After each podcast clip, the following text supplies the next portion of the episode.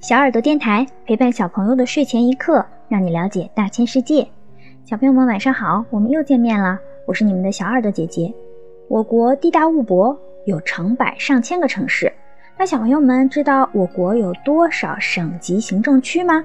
有个顺口溜是：两湖两广两河山，五江二宁青陕甘，云贵西四北上天。崇内台海福吉安，香港澳门庆回归，爱我祖国好河山。是的，这个顺口溜中包含了我国二十三个省、五个自治区、四个直辖市、两个特别行政区。今天我们要讲的就是命名比较相似的两湖两广两河山这几个省份。两湖两广两河山指的是湖南。湖北、广东、广西、河南、河北、山东和山西，这八大省名字中，到底是以哪条河、哪面湖、哪座山、哪两个广作为地理分界呢？湖南、湖北中的湖，则代表着洞庭湖。洞庭湖古称云梦、九江和崇湖等，处于长江中游。荆江南岸，洞庭湖之名始于战国时期，因湖中有一洞庭山，也就是现在的君山而得名。洞庭湖总面积二千五百七十九点二平方公里，是中国第二大淡水湖，年均入湖净流量三千零一十八亿立方米，是鄱阳湖的三倍，太湖的十倍。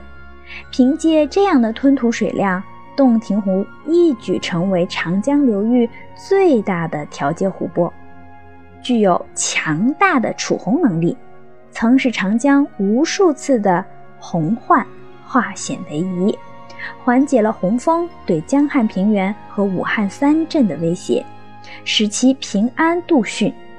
提到洞庭湖，就不得不提岳阳楼，自古有。洞庭天下水，岳阳天下楼之美誉。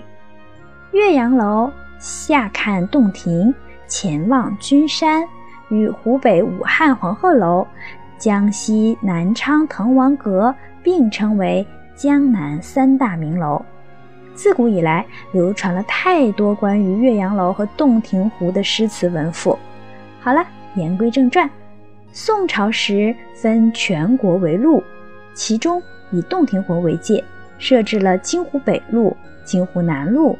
元代设置了湖广行省，辖湖南、湖北、广西、海南、贵州大部、四川一部以及广东雷州半岛。到明清时期，湖广行省只辖湖北、湖南，但仍沿用了湖广这一称呼。清朝设置湖广总督。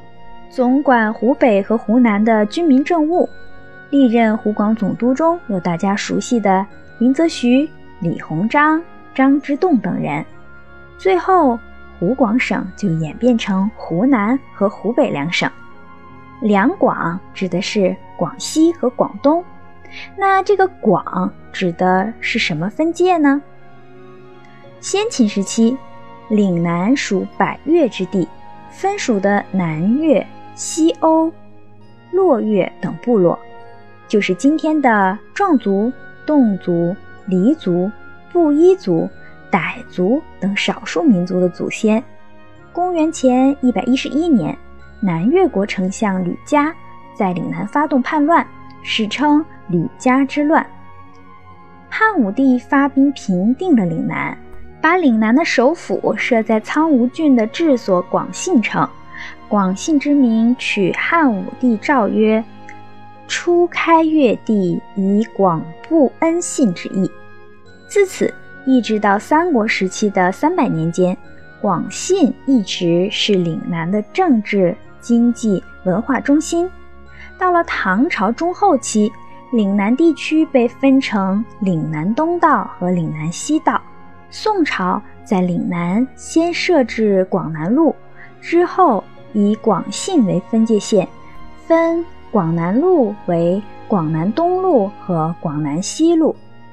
这是广东、广西名称的前身。广南东路治所在广州，有十四州；广南西路治所在桂林，有七州。